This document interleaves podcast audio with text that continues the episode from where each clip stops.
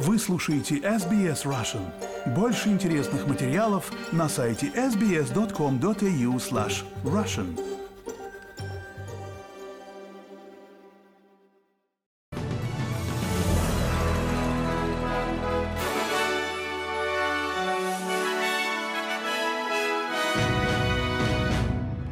Добрый день, пятница, 5 января. Вы слушаете новости СБС на русском языке. С вами Лера Швец. Главное в новостях к этому часу.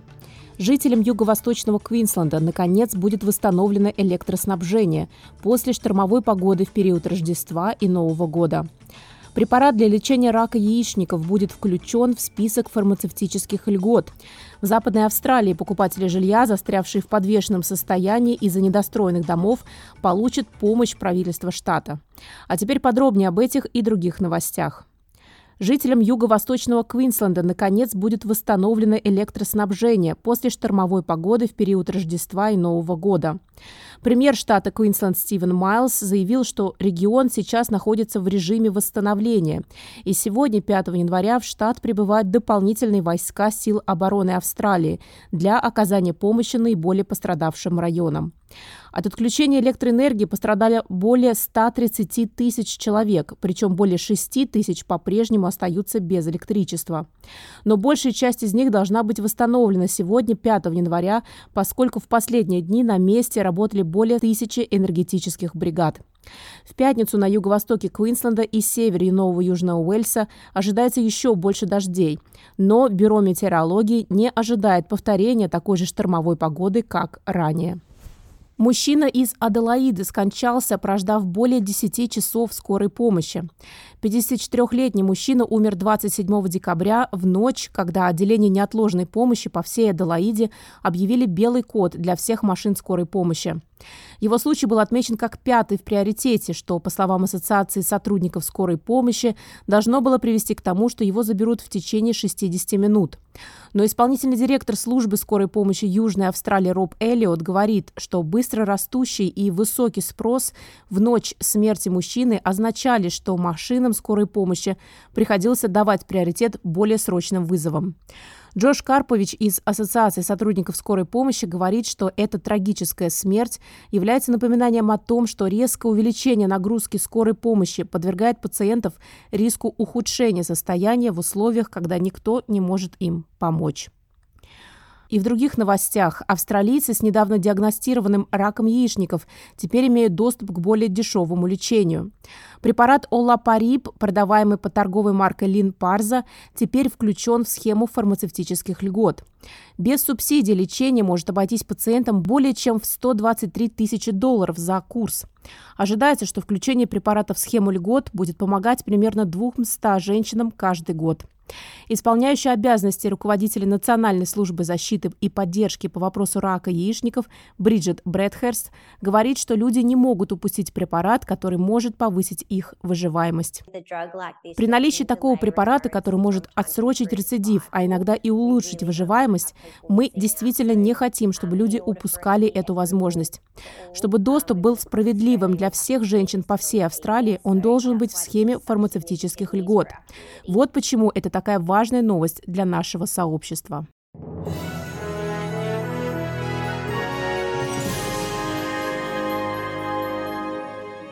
Вы слушаете новости СБС на русском языке. С вами Лера Швец. Продолжаем наш выпуск.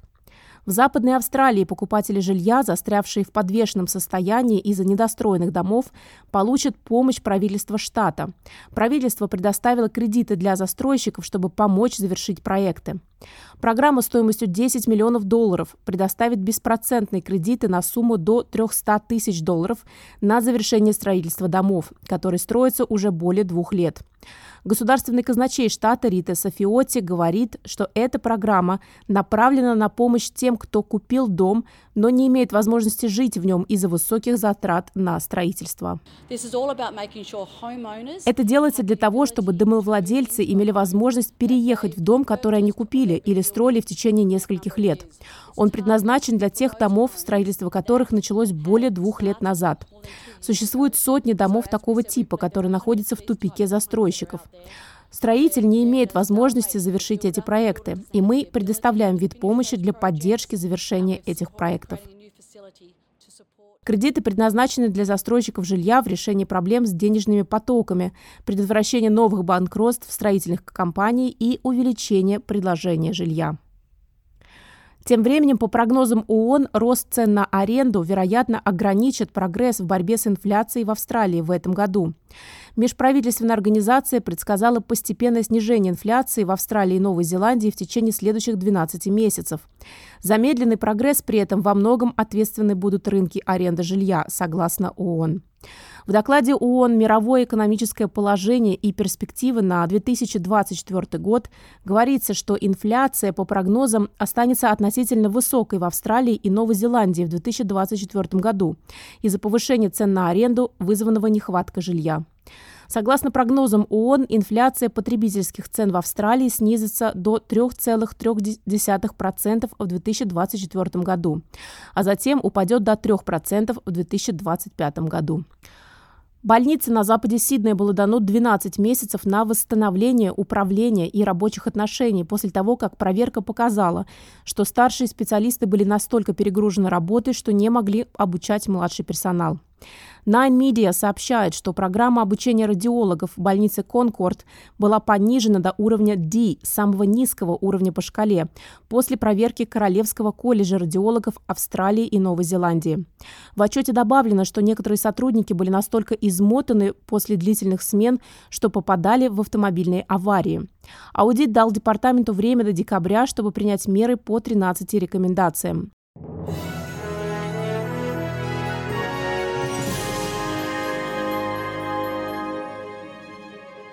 Вы слушаете новости СБС на русском языке. С вами Лера Швец. Продолжаем наш выпуск. Представитель США по вопросам национальной безопасности Джон Кирби заявил, что недавняя покупка России северокорейских ракет и пусковых установок вызывает особую тревогу. Ссылаясь на недавно рассекреченные разведывательные данные, господин Кирби сообщил журналистам, что Россия недавно запустила северокорейскую ракету по Украине, добавив, что это оружие упало в открытом поле. Белый дом заявляет, что введет дополнительные санкции против всех, кто участвует в сделках по поставкам оружия с Россией. Господин Кирби говорит, что поскольку Россия получает поддержку своих союзников, Соединенные Штаты должны продемонстрировать свою поддержку Украине. Самый эффективный ответ на ужасающее насилие России против украинского народа – это продолжать предоставлять Украине жизненно важные возможности противовоздушной обороны и другие виды военной техники. Для этого нам нужно, чтобы Конгресс одобрил наш запрос на дополнительное финансирование для Украины без промедления. Россия полагается на своих друзей в пополнении своих военных запасов и обеспечении возможности вести войну против Украины. Иран и КНДР поддерживают Россию. Украинцы заслуживают того, чтобы знать, что американский народ и это правительство будут продолжать поддерживать их. И к другим новостям. Китай призвал все стороны уважать свободу судоходства всех стран в Красном море и прекратить нападения на гражданские суда. Это произошло после того, как группа из 12 стран, включая Австралию, выпустила письменное предупреждение повстанцам-хуситам в этом районе после неоднократных нападений на торговые суда. Посол Китая в ООН Ген Шуан выступил на открытой встрече по поводу атак хуситов в Красном море на фоне растущей напряженности из-за продолжающейся войны в секторе Газа. Господин Шуан призвал все стороны к спокойствию и сдержанности, добавив, что проблема Йемена в настоящее время находится на решающем перепутье. Китайская сторона выражает обеспокоенность по поводу неоднократных нападений и задержаний коммерческих судов в Красном море в последнее время. Мы призываем соответствующие стороны прекратить действия по преследованию гражданских судов, уважать и обеспечивать свободу судоходства для всех стран. Мы считаем, что все стороны, особенно влиятельные крупные державы, должны играть конструктивную и ответственную роль в обеспечении безопасности морских путей Красного моря. Тем временем госсекретарь США Энтони Блинкен должен отправиться на Ближний Восток сегодня, 5 декабря, включая короткий визит в Израиль. Высокопоставленный представитель США сообщил, что дипломатический представитель США Амос Хохштейн также отправится в Израиль, чтобы снизить напряженность между Израилем и Хезболлой. Президент США Джо Байден в последние дни разговаривал по телефону с премьер-министром Израиля Бениамином Нетаньяху, работая над улучшением доступа в Газу для гуманитарной помощи и освобождением заложников, удерживаемых Хамас. Об этом сообщил официальный представитель Госдепартамента Мэтью Миллер. First, Во-первых, он обсудит немедленные меры по существенному увеличению гуманитарной помощи Газе. Соединенные Штаты сыграли решающую роль в предоставлении гуманитарной помощи палестинскому народу, но условия остаются чрезвычайно трудными.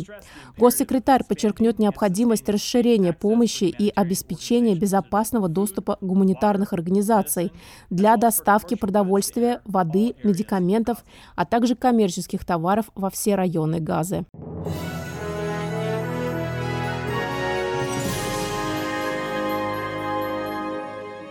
Вы слушаете новости СБС на русском языке. С вами Лера Швец. Напоследок прогноз погоды. Сегодня в пятницу, 5 января, в Перте солнце 32 градуса. В Аделаиде переменная облачность 30. В Мельбурне возможны дожди 23. В Хобарте облачно 20. В Канбере дожди и, возможно, гроза 27. В Волонгонге дожди 26. В Сиднее местами дожди 26. В Ньюкасле похожие погодные условия 26. В Брисбене переменная облачность 32. В Кернсе преимущественно солнце 34. В Дарвине дожди и, возможно, гроза 34 градуса.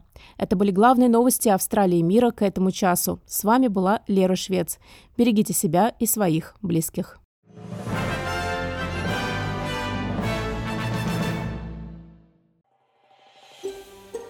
Хотите услышать больше таких историй? Это можно сделать через Apple Podcasts, Google Podcasts, Spotify или в любом приложении для подкастов.